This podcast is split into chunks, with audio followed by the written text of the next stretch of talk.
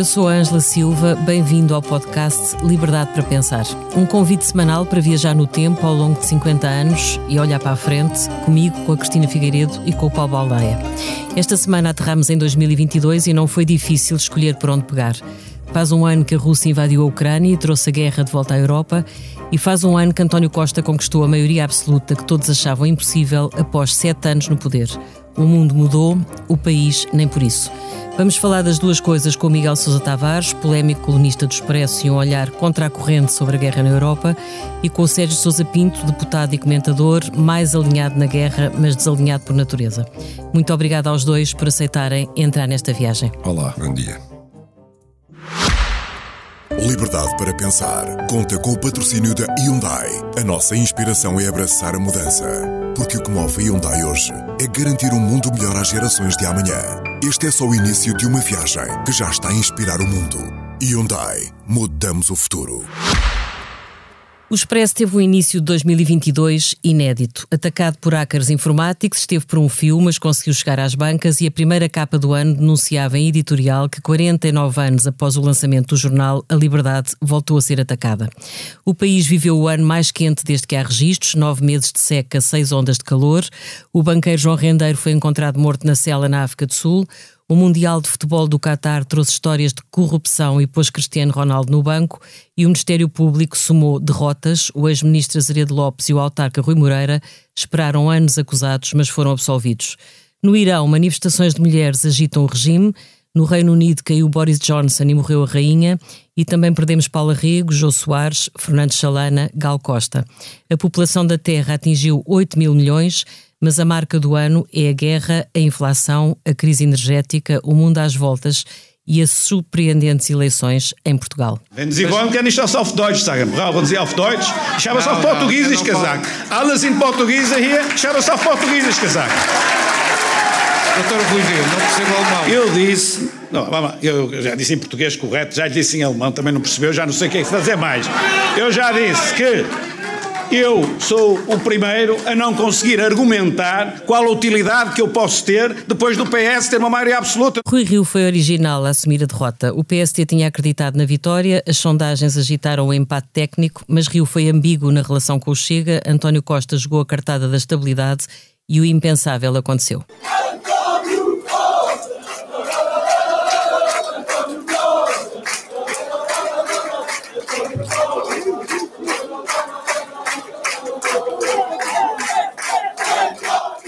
A maioria absoluta corresponde a uma responsabilidade absoluta para quem governa.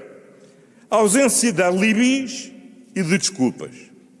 Os portugueses resolveram nas eleições a crise política e garantiram, como muito bem recordou Vossa Excelência, Sr. Presidente da República, a estabilidade até outubro de 2026.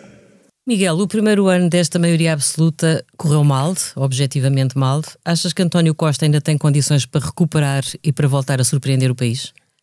Bom, um, o ano acaba bem do ponto de vista dos indicadores económicos. O país cresceu 6,7%, a dívida pública decresceu, a inflação de acionários se está a abrandar e o desemprego, embora tenha subido ligeiramente, está numa fasquia controlável e que se pode chamar de baixo desse ponto de vista dos números da conjuntura está bom, o resto é que está mal. António Costa, eh, quando teve a maioria absoluta, disse, e com razão, os eleitores resolveram nas urnas a crise política, só que ele não resolveu os problemas dos portugueses neste ano. Em minha opinião, foi um ano perdido, um ano em que de facto os portugueses deram a António Costa todas as condições para ele começar a olhar para a frente e não apenas para a conjuntura e ele voltou a mostrar que é capaz de ser bom a resolver problemas conjunturais, mas não tem uma ideia para a frente, não tem um horizonte político, não tem uh, um espaço que não vá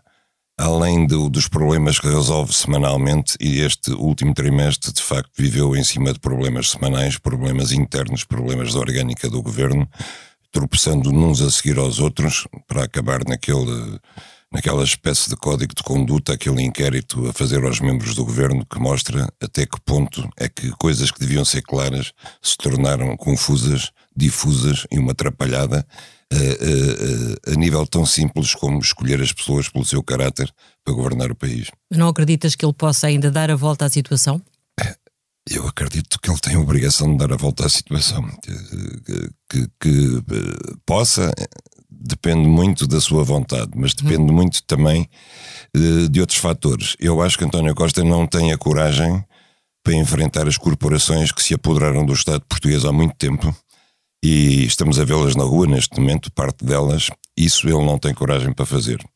Portanto, ele, arrisca-se a resistir, mas a não conseguir deixar um país diferente. Sim, ele não, nunca ataca os problemas pelo fundo deles, ele ataca sempre pelas causas. Uh, nunca vai à raiz dos problemas por, e quanto mais, quanto mais tempo demorarmos em enfrentar de facto esses problemas que são de natureza corporativa, que em minha opinião já estão ancorados muito lá atrás mesmo na raiz do Estado Novo, uh, Portugal não avança. Não avança porque... Uh, porque o Estado está a ser um empecilho. Repara, nós, eh, das coisas que eu acho que mais tem falhado ultimamente neste governo, e está à vista de todos, é uh, o total colapso de serviços públicos essenciais no domínio da educação, da saúde e não só.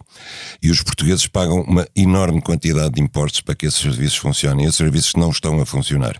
Quando nós uh, vemos, por exemplo, que para o ano que vem já estão esgotadas as inscrições em todos os colégios privados, privados. Uhum isto é um sinal da catástrofe do ensino público. Uhum. Quando nós vemos que 40% dos portugueses já têm seguros Seguro de, de, saúde, saúde. Uhum. é um sinal de catástrofe do, do Sistema Nacional de, de, Saúde. E nós pagamos uma enorme quantidade de dinheiro para que isso funcione. E, portanto, isso não está a funcionar. E não está a funcionar porque a lógica dos, dos, dos serviços públicos é que eles não estão ao, ao, ao serviço dos utentes, mas dos seus funcionários. Sérgio, como socialista, hum, acredita que ainda é possível António Costa reinventar-se? O que é que acha que é melhor? É melhor a legislatura chegar ao fim a qualquer preço, mesmo que Costa não consiga dar a volta? Ou seria melhor, nesse caso, o Primeiro-Ministro sair a meio?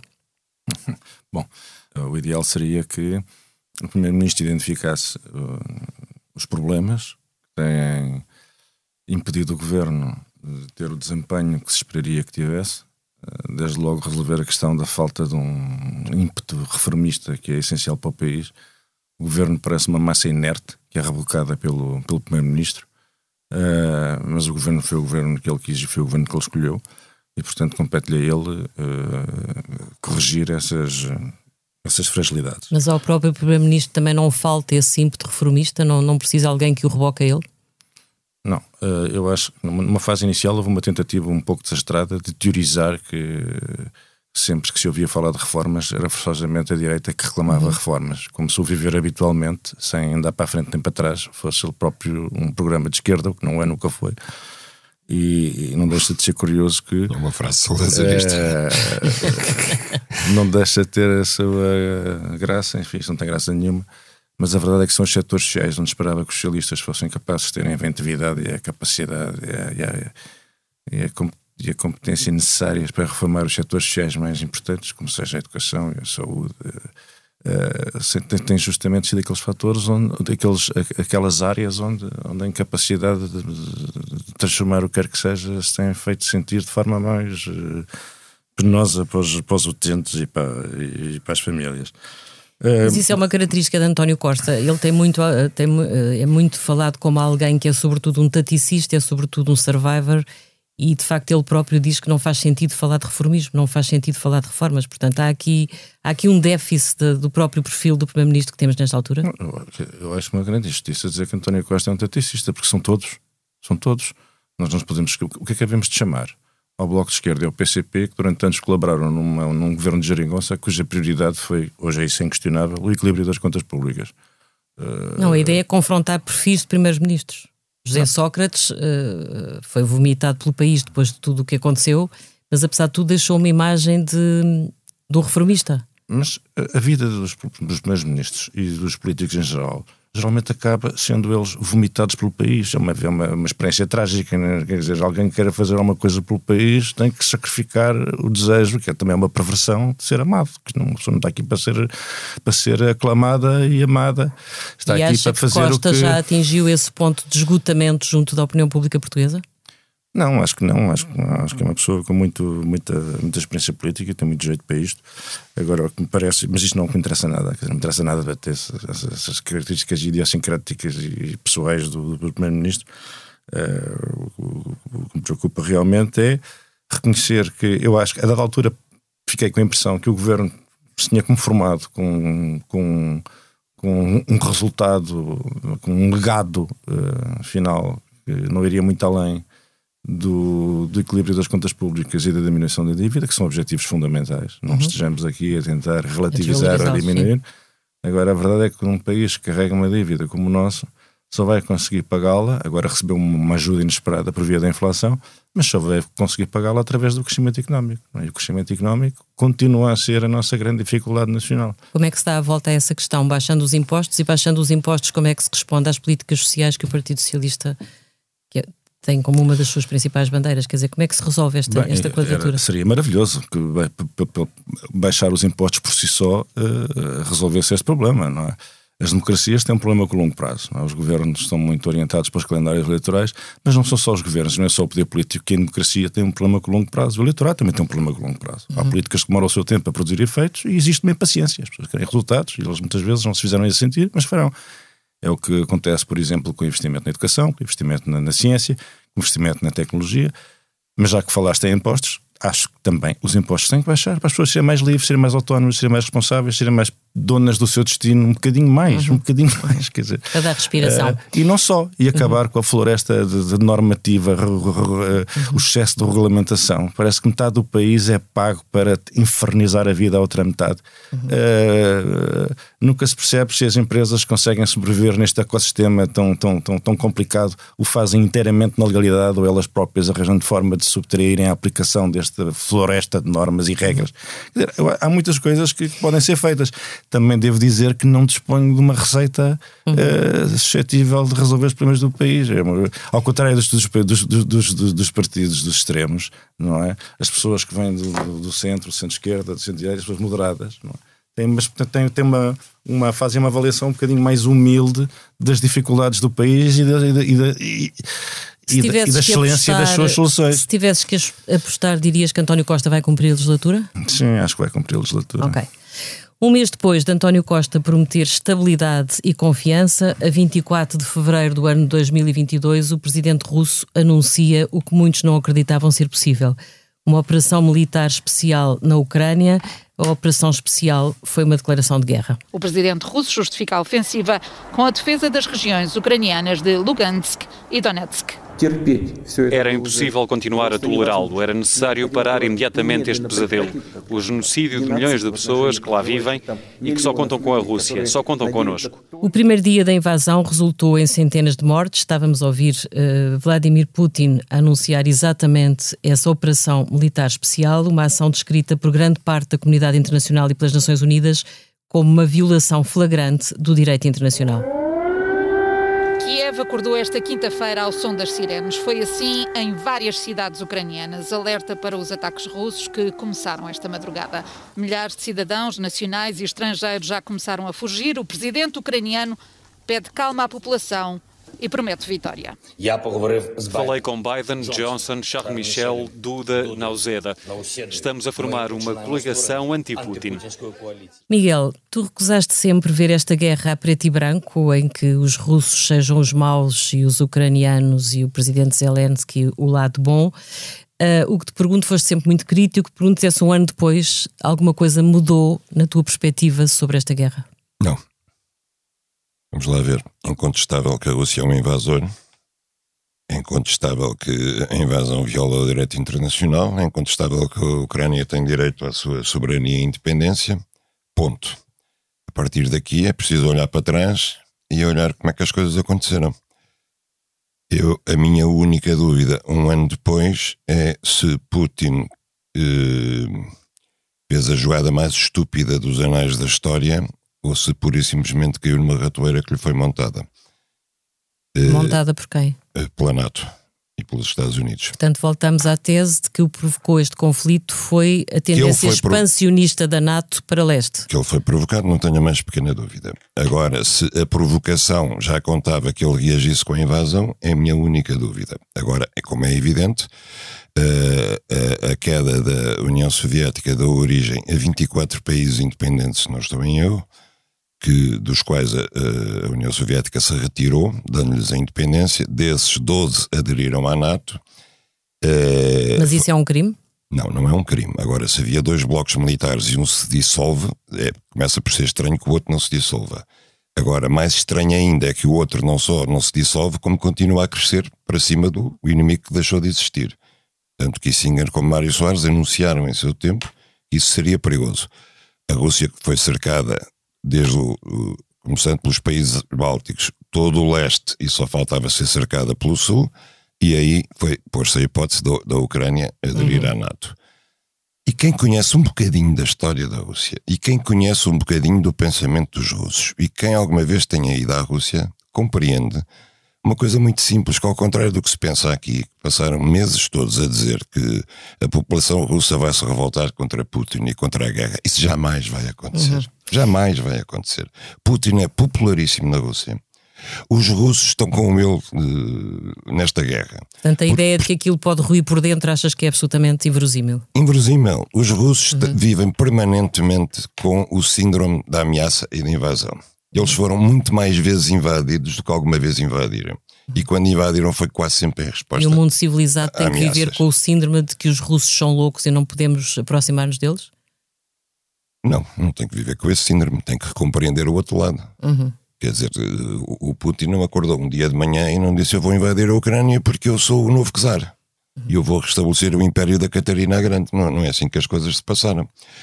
Quando Uh, três semanas antes da invasão, o Macron vai, vai a, a Moscou falar com o Putin, é aquela célebre cena da mesa enorme, mesa, um de um lado e outro do outro. O Macron sai de Moscou e disse: chegámos a um princípio de acordo. E qual era o princípio de acordo? Era retomar os acordos, de Minsk II. Uhum. Os acordos de Minsk II, entre outras coisas, mais importante delas, pressupunha que uh, o Donbass uhum. tinha um estatuto de autonomia que, nomeadamente, não permitia à Ucrânia ao governo ucraniano aderir a tratados internacionais sem que o Donbass estivesse de acordo, uhum. sem que a região autónoma do Donbass estivesse de acordo. Traduzindo, isto não permitia à Ucrânia aderir à NATO sem o acordo do Donbass. Então deixa-me ir ao Sérgio que está a olhar para ti como não, quem... Só, só para terminar esta história. O Macron saiu de lá e disse, tenho um acordo com Putin. E no dia seguinte o que é que o Putin diz? Diz assim, pois... De facto, eu e o Macron chegámos a acordo, só que o Macron não manda na NATO. Quem manda na NATO são os Estados Unidos. Sérgio, eh, é verdade que, como Miguel lembrou, Mário Soares, em 2014, alertou que a NATO tinha que acautelar tendências expansionistas da Rússia. Achas que Soares teria hoje um pensamento muito diferente? Não, acho que Mário Soares uh, tinha razão. Uh, se me permites, eu, acho que existir uma divergência entre mim e Miguel tem a ver com o seguinte. Por que razão a Rússia desencadeou esta operação, esta invasão da Ucrânia? Teve isso a ver com o expansionismo da NATO para o leste? Eu estou convencido que não. Uhum. Uh, é certo que, irresponsavelmente, essa possibilidade foi agitada há anos e foi justamente nesse contexto que o Mário Soares pronunciou. Mas, entretanto, foram dadas garantias à, à Rússia de que não haveria nenhum alargamento da, da NATO para, para, a Ucrânia, para a Ucrânia a própria discussão em si não faz sentido nenhum, porque eu não acho que seja essa a questão central. Bom, já não é depois é do início da guerra, vimos a Suécia e a Finlândia é pedirem adesão à NATO, não é? Portanto, isso chama-se instinto de é um processo É um processo que parece que não, não, não estancou. Não, não tem nada a ver, não tem nada a ver. Uh, a Finlândia e a Suécia aderem à NATO porque têm um instinto de autopreservação. O, o direito internacional uh, é feito a partir de atores nacionais num sistema caótico, anárquico de persecução do interesse próprio. Esse sistema só não é inteiramente selvático porque se criou uma coisa miraculosa chamada direito internacional que só foi possível na sequência dos horrores da Segunda Guerra, uhum. na verdade. Nós temos que preservar o direito internacional, que é um direito muito imperfeito, porque nós, na ordem interna, somos obrigados a, submeter-nos a uma, a uma qualquer legalidade, porque existe uma força coercitiva que impõe o cumprimento de uma legalidade. Na ordem externa não existe essa força coercitiva.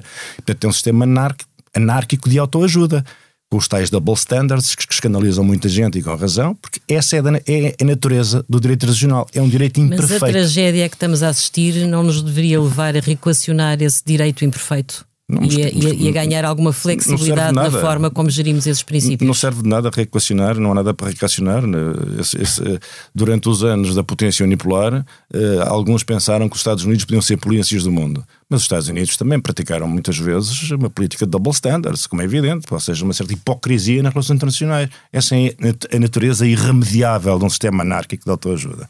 Mas tens Mas a qual... ideia do Miguel de que, no fundo, são os Estados Unidos e é o secretário-geral da NATO que estão a controlar uh, a aposta, a persistente aposta neste conflito? Não, toda a gente. Esta ideia conspirativa que eu rejeito totalmente, de que, de, de, de que a Rússia foi arrastada para. É difícil arrastar a Rússia para o que seja, porque a Rússia é um.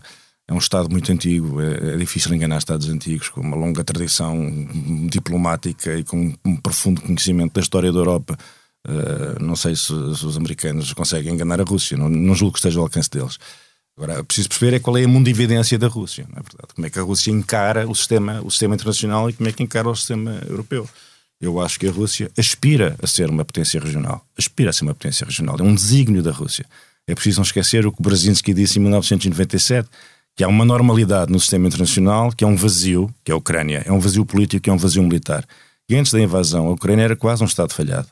E de repente há um conjunto de, de, de, de episódios internacionais, um dos quais uh, que teve alguma importância do meu ponto de vista, que foi a da desastrosa retirada americana do, do Afeganistão, que convenceu Putin que tinha ali uma janela de oportunidade para o único projeto verdadeiramente nacional da Rússia, uhum. que é a recuperação das, do estatuto de Great Power, de grande potência, não é? Que diz o mesmo Brzezinski que sem a Ucrânia não há Rússia grande poder, não há. Portanto, a Rússia é muito sensível a estas questões uhum. e tem um objetivo de se reconstituir como uma grande potência. Isso aí parece-me parece evidente. Miguel, há alguma hipótese da Rússia se reconstituir como uma grande potência numa altura em que olhamos para a Rússia como um Estado cada vez mais isolado no xadrez internacional? Uh, uh, uh. Mas deixa-me só voltar atrás. Não deve haver uma frase do Sérgio com que eu esteja de acordo. Mas há Isso é uma, é é, pois, mas há uma que eu achei extraordinária. Ele, ele acha que a Rússia se lançou à Ucrânia aproveitando a retirada dos americanos do Afeganistão. Eu acho exatamente o contrário, que para esconder o que foi a vergonha da retirada do Afeganistão, os americanos serviu-lhes muito esta, esta guerra na Ucrânia, para, para desviar as atenções, porque a humilhação foi toda dos americanos e está à vista o que se passa no Afeganistão. E agora vemos, ainda ontem, esse senhor que é um incendiário à solta, que é o secretário-geral da NATO, Stoltenberg, está na Ásia a incentivar a Ásia também praticamente a fazer parte da NATO e a dizer o que se passa na Ucrânia vai chegar aqui, é fatal, etc. Eh, nós somos paus mandados da NATO neste momento. E eu, Mas temos alternativa. E eu aproveito aqui a presença do Falando Sérgio, de Portugal, por exemplo, Sérgio, temos alternativa. Do Sérgio, que é Presidente da Comissão Parlamentar dos Negócios Estrangeiros, para lhe perguntar se ele acha natural uhum. que nós uh, nos vamos enfiar na guerra da Ucrânia, porque é disso que se trata. Nós vamos declarar a guerra à Rússia a partir do momento em que enviamos para lá tanques uhum. e a seguir F-16, sem que o assunto seja discutido na Assembleia da República sem que seja discutido no Conselho de Estado, sem que o nosso Presidente da República, que não perde uma ocasião de abrir a boca a propósito de tudo e de nada, diga qualquer coisa sobre isso, sem que o Primeiro-Ministro nos explique. Porque, de facto, para todos os efeitos políticos e legais, o envio de tanques para a Ucrânia significa uma declaração de guerra à Rússia. Então deixa ouvir o Sérgio. Sérgio, vamos entrar na guerra? Não. Sem não, ouvir o Parlamento? Não, o envio de material militar não representa nenhuma entrada na não, guerra. Não, depende do tipo não, de material que mandamos. Não, não, é assim, não é assim que as coisas funcionam. A sério, desculpa, eu estou aos tiros contra o meu vizinho acabam-se nas munições. Diga assim, ó oh, Sérgio, empreste-me aí uma arma para eu continuar a guerra. Você empresta uma arma e não entra na guerra entre não, mim e o meu vizinho. Não, toda, não. A, toda a Guerra Fria foi Miguel, isso. essa é toda a história deste conflito, toda, não é? Toda a Guerra é, Fria. É, é, o Ocidente a fornecer então, material mas, bélico mas uma à coisa Ucrânia é fornecer armas, sem, sem armas, verdadeiramente armas entrar na guerra. para se defender da invasão russa antiaéreas, etc. Outra coisa é fornecer armas ofensivas. Uhum. Isto são armas de ataque. E os F-16, como é evidente, têm a capacidade de alcançar território russo. Uhum. Aí estamos no limiar da Terceira Guerra Mundial. É por isso, provavelmente, que Biden mas, uh, mas disse agora, não ao envio de, de, de F-16. Mas eles dizem sempre que não e, que depois acabam por dar. coisas básicas, como por então, exemplo, o, o, que é uma guerra. Não é verdade? Os Estados Unidos não entraram em guerra com a União Soviética quando a União Soviética era uma Coreia do Norte. Quer dizer, não é assim. Não é assim que as coisas passam. Agora, a questão essencial aqui é o seguinte. Nós temos, mas, ou seja, era não normal então, o Parlamento português discutir um bocado esta questão? Era normal. Um bocado, era, um bocado é tomar a decisão. O, a Assembleia da República pode debater esta questão, mas não nos termos sugeridos pelo Miguel. Se estamos ou não a declarar guerra a alguém, porque evidentemente que não estamos a declarar guerra a ninguém. Agora, nós somos um país, nós não temos. Do ponto de vista nós não temos, estamos... Nós não temos nem, nem tanques, nem, nem, nem, nem, nem aviões, nem mísseis, nem drones, nem, navios em quantidade suficiente para nos defendermos. A nossa maior proteção é o direito internacional. E nós não podemos aceitar regressar à, à, à velha cultura geopolítica anterior a 1945, segundo os quais a Rússia tem direito a declarar que a Ucrânia é, faz parte da sua esfera de influência. Ou declarar que a Ucrânia é um país com uma soberania limitada, só porque a Rússia assim entende. Não é possível. Não é possível imaginar que os Bálticos sejam países que não são independentes, como Portugal ou como o Reino Unido. Não, não, que tem uma soberania militada. Não, não é possível aceitar o conceito de finlandização de metade da Europa. Uh, de, de 20 anos depois do, do, do, do fim da, da, Guerra Fria. É impossível voltar a isso. Nós não queremos voltar a isso. E, sobretudo, nós não queremos que uma agressão signifique que uh, os princípios basilares do direito internacional já não valem nada e com isso estamos a dar uma, a transmitir a mensagem errada a todos os tiranetes que pelo mundo existem com, com fortemente armados e com aspirações uh, sobre, sobre, uh, sobre territórios vizinhos de engrandecimento, as velhas políticas de engrandecimento, que são a história do mundo. O engrandecimento por via da expansão territorial e do aumento da população e do controle de recursos é a história do mundo. Nós vivemos numa bolha miraculosa, muito imperfeita, desde 1945, que é aquela que assistiu à emergência do direito internacional seja, como ele é, com todas as... E qual é a saída, podes Miguel, mas qual é a saída que o direito internacional nos pode oh, apontar oh, para isto? Oh, oh, esta ideia do Sérgio, de que de, daquele lado os russos que são os bárbaros, e são os bárbaros, atenção, como os ucranianos. Os, uhum. os eslavos, quando vão à guerra, é uma barbaridade geral. Mas a ideia dele que daquele lado estão os bárbaros, que, expansionistas, que querem finlandizar toda a Europa, e de, deste lado está o direito internacional, é uma ova. Isso não vale nada. Nós fazemos parte de uma organização chamada NATO, que esteve no Iraque, que esteve no Afeganistão, que esteve na Sérvia, a fazer a guerra mais suja de cá a memória. Foi uma guerra onde nunca o, o, os aliados que fazemos parte nunca viram o inimigo. Passaram 91 dias a bombardear Belgrado do ar. Destruíram Belgrado por inteiro. Onde é que está o direito internacional aí? contra, contra votos expressos das Nações Unidas. Invadiram o Iraque contra votos expressos do Conselho de Segurança das Nações Unidas. Onde é que está o direito internacional nisso? Bom, Sérgio, onde, então, onde é que está a moralidade, eu, eu, a moralidade para, para invocar o direito sei, internacional? Eu passei, eu, passei, eu passei esses anos a desfilar nas ruas impotente contra esses. Não, contra, mas, mas, onde é que está não a moralidade? contra a Sérvia, acho muito bem que tivessem bombardeado a Sérvia. Porquê? Para ir atrás do Milosevic? Só não, não gostavam não, dele? Não, não, atrás do Milosevic, é por causa da. O Kosovo. Por causa Como do, é que se fez o Kosovo? Por causa das, Kosovo é das atrocidades que estavam a ocorrer na Bósnia. um país artificial feito em nome do direito internacional sem base nenhuma. Pois não sei, sem base nenhuma. 90 e tal por cento da população é albanesa. Será que, calhar isso tem algum peso. Se a NATO apoiou a independência do Kosovo, será que a NATO vai apoiar a independência da Catalunha, por exemplo? Da Córcega? Não, esse é o argumento, da Escócia? Esse é o argumento espanhol para não, não, para é não reconhecer a independência do Kosovo. Mas o nosso tema não é o Kosovo, vamos lá deixar o Kosovo em paz. Sérgio, a, questão, a questão aqui é fundamental. Evidentemente, saída, não podemos ter uma perspectiva. É que os princípios do direito internacional conseguem apontar para este conflito? Uh, o princípio internacional, sem se não forem apoiados pela força, não servem para nada. E, portanto, a questão aqui é assim: em primeiro lugar, rejeitar esta, esta imputação de manicaísmo que o Miguel me fez. Como é evidente, nós estamos de um lado uns bons e do outro lado os maus. Nós temos é que perceber que a mundividência dos russos é diferente da mundividência dos países ocidentais. Muito bem, mas como é que se dá a volta a essa e diferença para caminharmos para, para uma saída para uma tragédia que estamos a assistir todos os dias? descansados a tragédia não é só a que está a acontecer. A tragédia é o futuro que vai resultar desta guerra. Sim, não sem é? dúvida. As lições que daqui saem.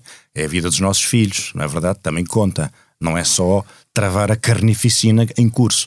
Mas a verdade é que nós precisamos que os princípios do direito internacional e a ideia de que só porque és forte não podes aplicar as políticas de power politics, as políticas de poder do século XIX e do século XVIII e da história quase toda da humanidade e esmagar o teu vizinho fraco. Isto não se pode fazer é demasiado caro. O preço de sangue é excessivo. O preço económico é excessivo. Esta é a causa do Ocidente. Ok, e como é que Esta dessa é a causa do radicalização se consegue passar para uma nos garante, negociação nada que leva a alguma coisa? É assim, os Estados não sabem nada sobre as edições dos outros, nunca se sabe, é impossível, não é? Nós podemos fazer várias avaliações sobre o poder relativo de cada um, contar os mísseis, contar os, os navios, contar os. Isso pode ser feito.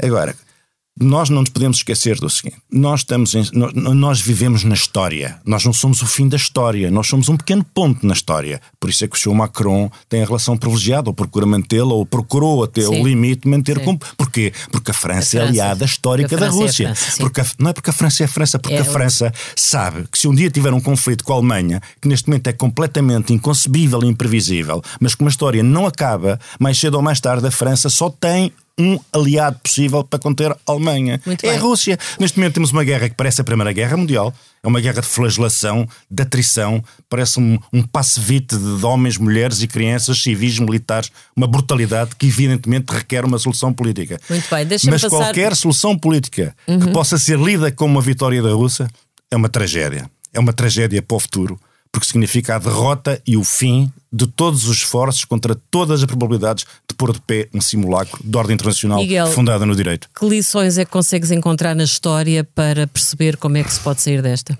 Bom, há uma lição óbvia. Só se consegue chegar à paz quando os dois lados cedem. E, e nunca se consegue chegar à paz quando um dos lados tem superioridade sobre o outro, porque aí o, o- o lado que está a vencer no campo de batalha não vai querer a paz, vai querer a vitória até ao fim. Desde setembro para cá que nós estamos numa situação militar de impasse no terreno. Nunca, como nestes quatro últimos meses, houve tantas condições para chegar à paz. Eu pergunto, houve algum esforço de alguém para tentar a paz? Zero. Zero. Mas quais foram as ótimas condições que tu vês e que tiveram em cima da mesa para se chegar à paz? O impasse militar no terreno. Essas são as condições ideais para tentar negociações de paz. É assim que se fazem as negociações de paz. Agora, nós só vemos que do lado ocidental a perspectiva é fazer ajoelhar a Rússia e derrotar a Rússia. Isso não vai acontecer. Isso é impossível, isso não vai não acontecer vai acontecer. E como não vai acontecer, é preciso convencer o Sr. Zelensky que, em vez de todas as manhãs acordar a fazer uma emissão a pedir mais armas, é preciso encontrar um caminho para a paz.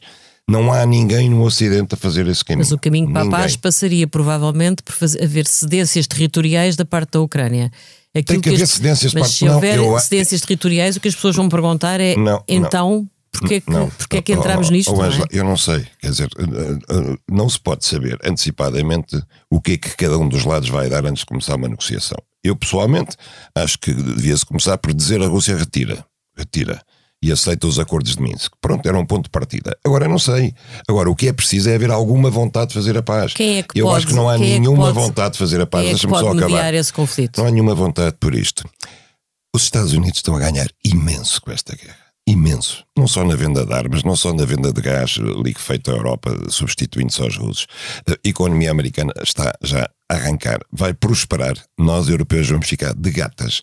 Nós estamos a pagar o preço desta guerra. Nós e a Ucrânia estamos a pagar o preço todo desta guerra. Nós nunca mais, quanto mais a guerra durar, mais anos vamos eh, demorar a recuperar. O Como combate é que às alterações como é que climáticas. lês o não de Biden ao envio de F-16 norte-americanos para, para o território? Porque ele, apesar de tudo, não é louco varrido. Quer dizer, ele, ele sabe. Quer dizer, nós, eh, há um ano que eu ouço dizer que o Putin ameaça com armas nucleares. Não há uma única declaração do Putin a ameaçar que vai usar armas nucleares na Ucrânia. Não há uma única. Mas não é assim que se faz a Mas a, ameaça, imprensa Miguel. ocidental, que, que eu nunca vi alinhar tão descaradamente com um dos lados, repete este mantra fala internamente. ameaça existencial, ameaça existencial. Na doutrina russa, É ameaça, mesma de sempre. ameaça existencial. Na doutrina Sérgio, russa significa Sérgio, é- mesmo não. que não haja uso de armas nucleares por parte do adversário, se existir uma ameaça existencial à Rússia, Não. a Rússia usará A armas mãe nucleares. Rússia, que é a terra russa, essa a mãe ameaça russa. a Mas todos os países, mas todos os países têm essa doutrina. A Inglaterra usará armas nucleares que se o território inglês for atacado. Os americanos a mesma coisa. Todos os países que se- têm armas nucleares têm essa doutrina, como é óbvio. A doutrina americana De é outro modo, para que é nunca que- serão os primeiros a usar Mas os armas russos nucleares. também têm isso. Não tem, não. Tem, Desculpa, Sérgio. Não tem nada. Desculpa, Sérgio. Ainda foi repetido pelo Putin, foi repetido em setembro passado. A nossa doutrina é: não seremos os primeiros. Só usaremos armas nucleares que o nosso território for atacado. Oh, Miguel, Ah, mas tá tu bem. também começaste por acreditar que ele nunca Se invadiria for a Ucra- a atacado por Ucrânia. forças convencionais, Não, Miguel, não, se for atacado por forças convencionais, é Eu- uma eu- grande diferença. Eu não disse isso. O que eu dizia, eles diziam todos os dias vai, vai invadir a Ucrânia, vai invadir a Ucrânia, vai invadir a Ucrânia. Eu às tantas escrevi, então já invadiu a Ucrânia. Pronto. Agora, eu não tenho uma dúvida que ele foi empurrado para invadir a Ucrânia. Acho que ele fez um juízo completamente errado, mas ele foi empurrado para isso. E quem é que está. Mas vamos, vamos fazer a pergunta: quem é que está a ganhar com a guerra, quem é que está a perder com a guerra? E pronto. Respondam a essa pergunta só. Estão a ganhar a indústria de defesa norte-americana, dizes tu? Sim, claro, Os obviamente. vendedores de armas do modo, do modo Eles, geral? eles estão à beira de esgotar os estoques. Olha, eh, a Europa está. Eu acho que a situação da Europa é inacreditável, é, é incrível. O, o Sérgio falava de que os franceses têm uma grande amizade histórica com os russos, excetuando as invasões napoleónicas. Vou conceder que sim, começa com o de Gaulle, vá lá.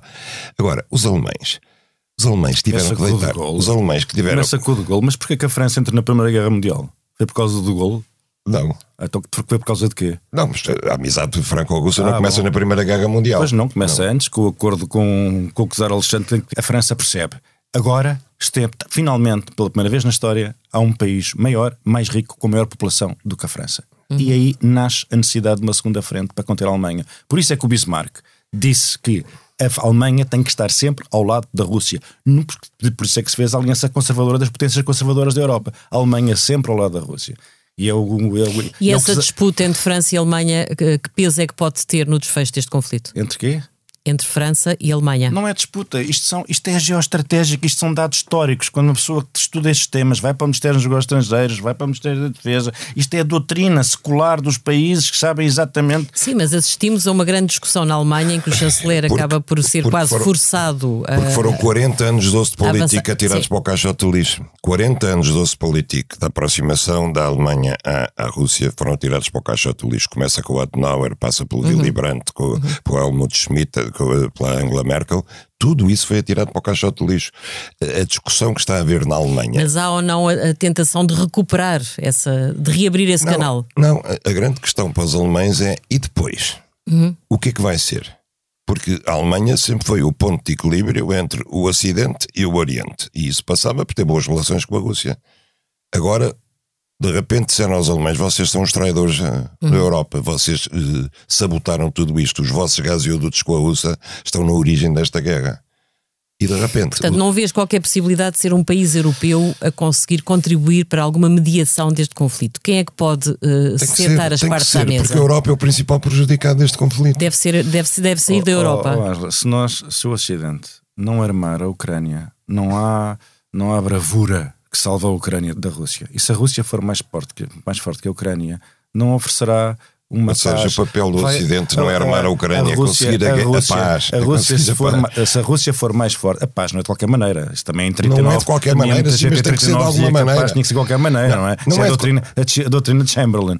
Agora, quer dizer, a verdade é que. Chamberlain, não, não com se não se armar, se não se armar a Ucrânia, se não se apoiar a Ucrânia nos seus esforços, Uhum. a, a Rússia põe uma paz cartaginesa, põe um, põe um boneco sentado em Kiev e, e, e apropria-se do território que bem entender, independentemente da vontade boneco sentado, só que é o esta, boneco da esta é a verdade, esta é a verdade. Consegues ver quem é que pode tentar sentar as partes à mesa? A história, Ninguém, a história, não querem, não querem paz. a história, a história não, é um, não é um melodrama não, de bons, de maus, de bandidos. Não. A história é uma tragédia.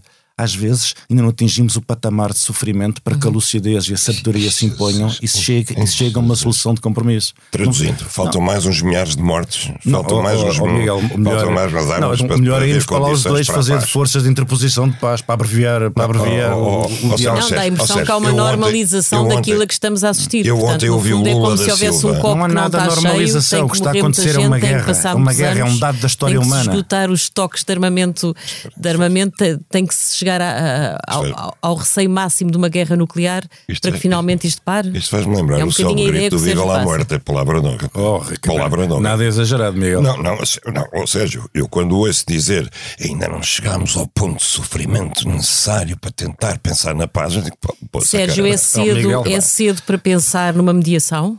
Não. Quem é que pode não, não é protagonizá-la? Mediação deve, deve, deve haver sempre partes que preservem uma posição de equilíbrio e distância para estarem para poderem desempenhar um papel útil na mediação, não é?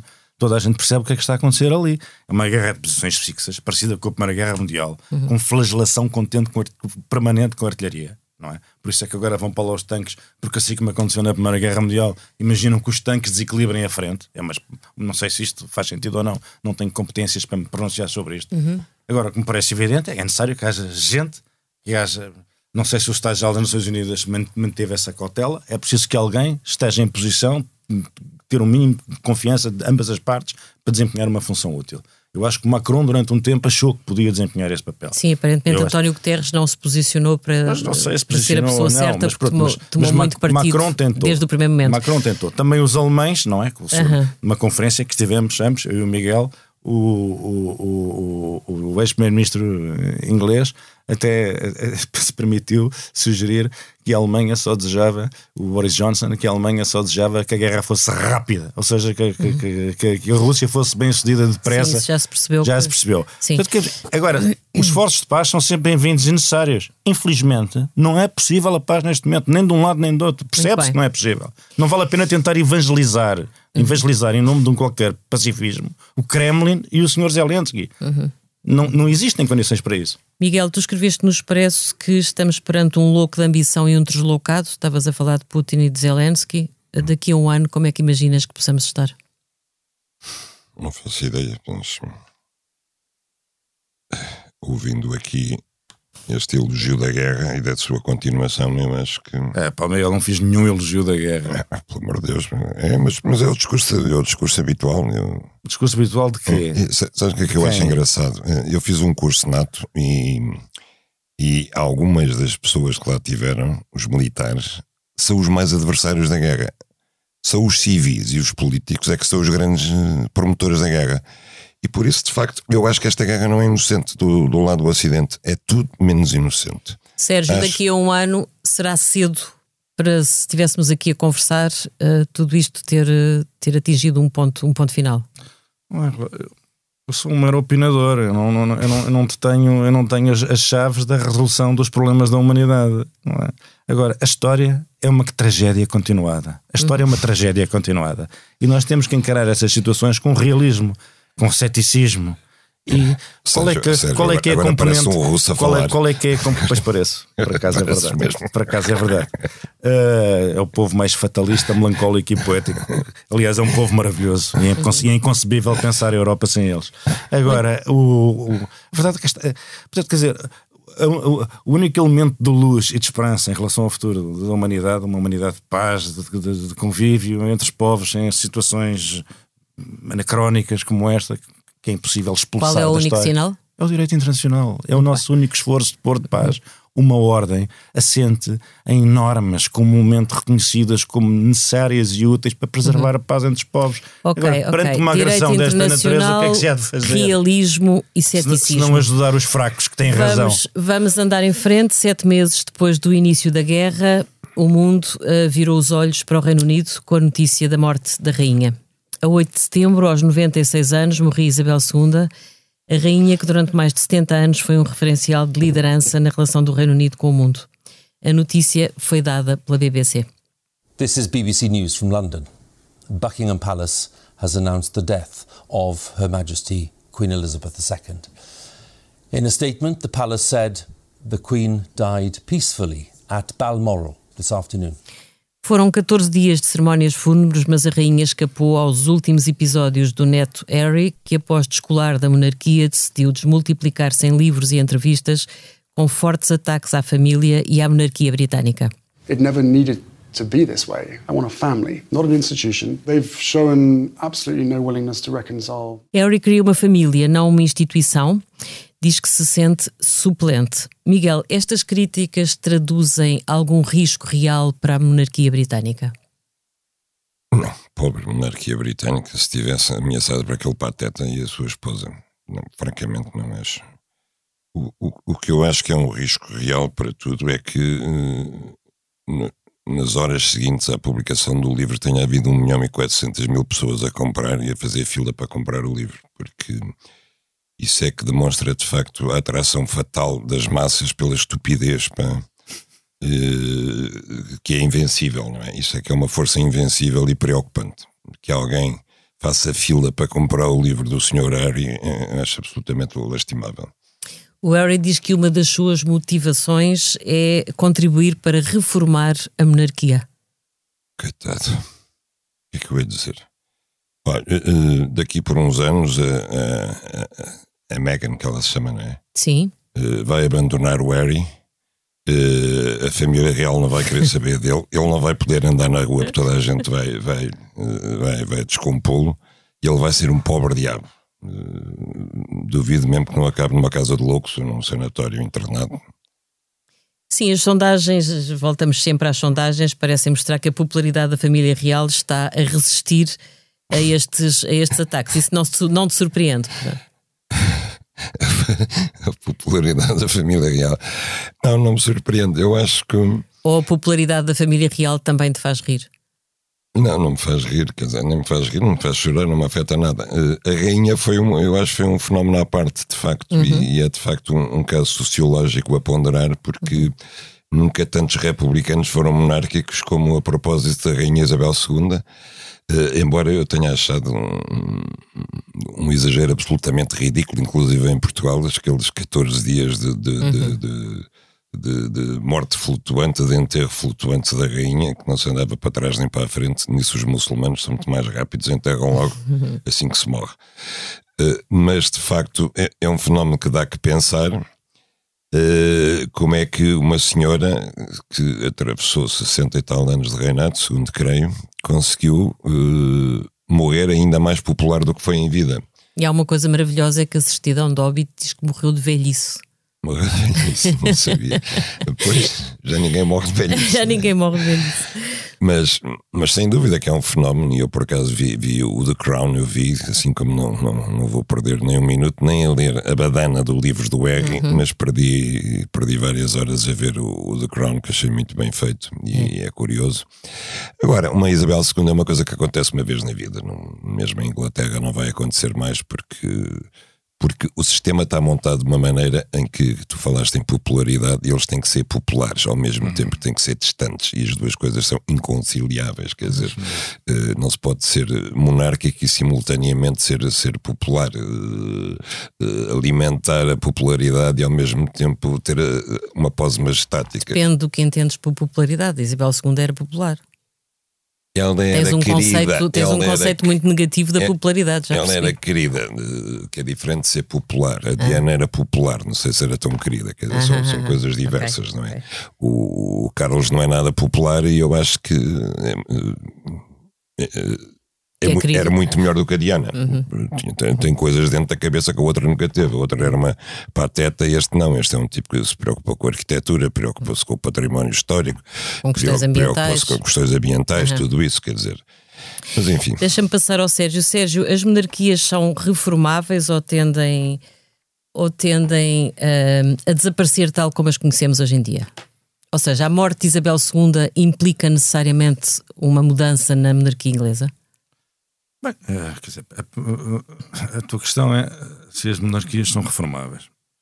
Uh, eu aí estou com o Miguel, quer dizer, eu não sei se o problema das monarquias é não serem reformáveis, são os seus esforços de reforma, porque de facto uh, as, as, monarquias têm que lidar com uma época que vive sob um paradigma democrático e igualitário, não é? Apesar de vivermos na época mais injusta, de maior concentração de riqueza, de maior polarização de sociedades, de 1% do mundo controla.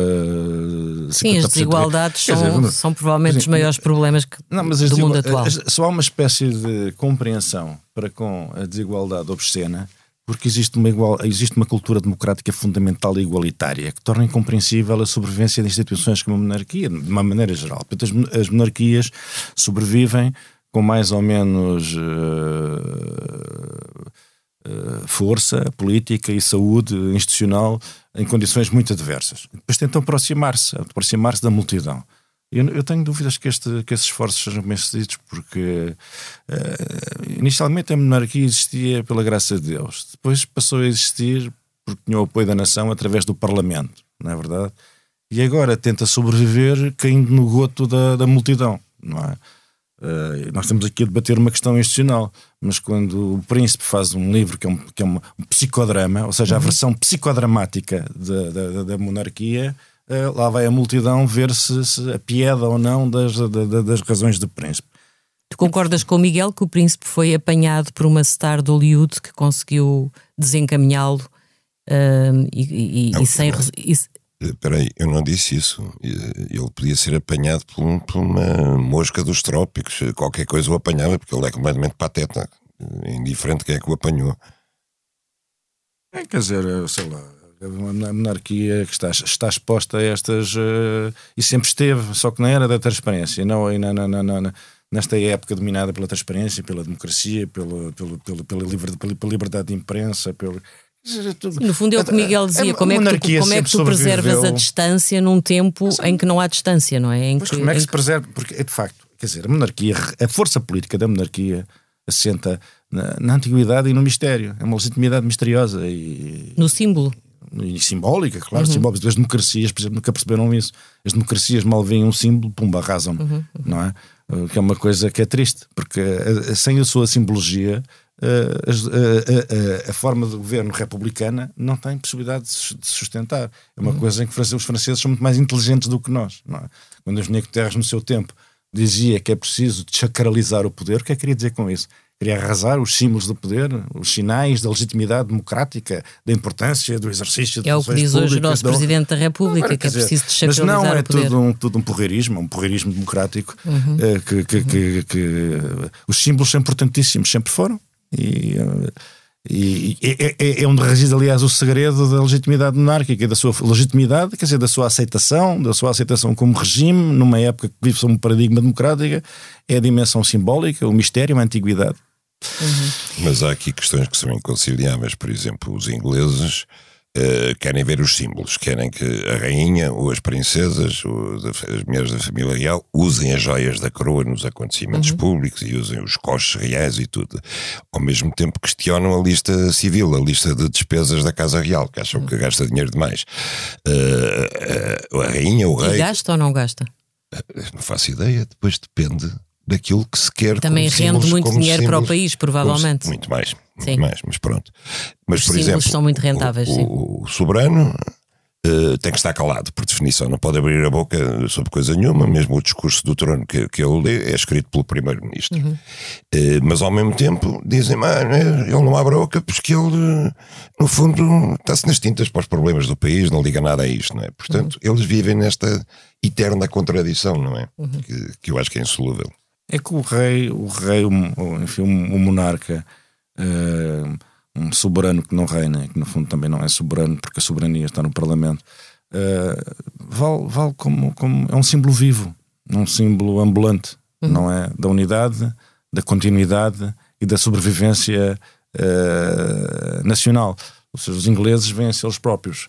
É um país profundamente individualista, cada um por si, muito liberal, uh, mas depois há um momento em que se sente que uh, aquele aglomerado de átomos é qualquer coisa mais do que uma soma de gente. Uhum. É uma nação e é uma comunidade histórica que sobreviveu até aqui e faz tensões que eu continuar a existir.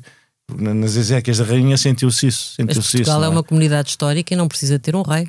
Pois, claro que não. Mas Portugal, o problema é que Portugal tem, nós temos um desporto nacional que é a destruição dos nossos símbolos, não é? Portanto, tudo, é, tudo, tudo remete para o Tirando o Cristiano Ronaldo. Tirando o Cristiano Ronaldo, é o nosso símbolo vivo. Que também já teve melhores dias. Mas quer dizer, é? nós, a, maneira como nós nos referimos à nossa história, quer dizer, o, o embaraço em relação à história, a vergonha do, do, do, do que de diferente e assinalável eh, foi feito, aqueles que, que, tínhamos, que tínhamos o direito de homenagear, de respeitar as coisas extraordinárias que fizemos, não um ambiente deletério de tudo conspurcar, tudo sujar, tudo manchar, uh, uma cultura de destruição, iconoclasta e de ressentimento, sobretudo em relação aos mortos, que não se podem defender, não é? Pronto, e com esta aparente nostalgia do Sérgio Sousa Pinto por um rei que nós não temos. Ah, pá, não disse nada disso, ó, e arraso.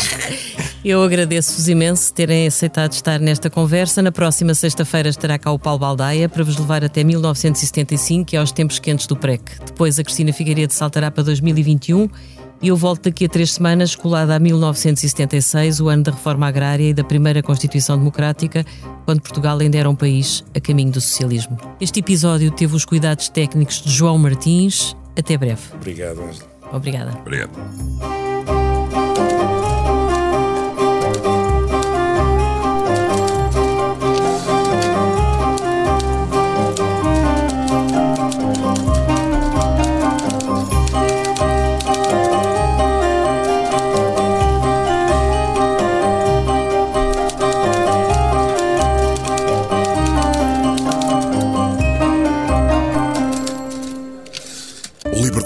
Pensar. Conta com o patrocínio da Hyundai. A nossa inspiração é abraçar a mudança. Porque o que move a Hyundai hoje é garantir um mundo melhor às gerações de amanhã. Este é só o início de uma viagem que já está a inspirar o mundo. Hyundai. Mudamos o futuro.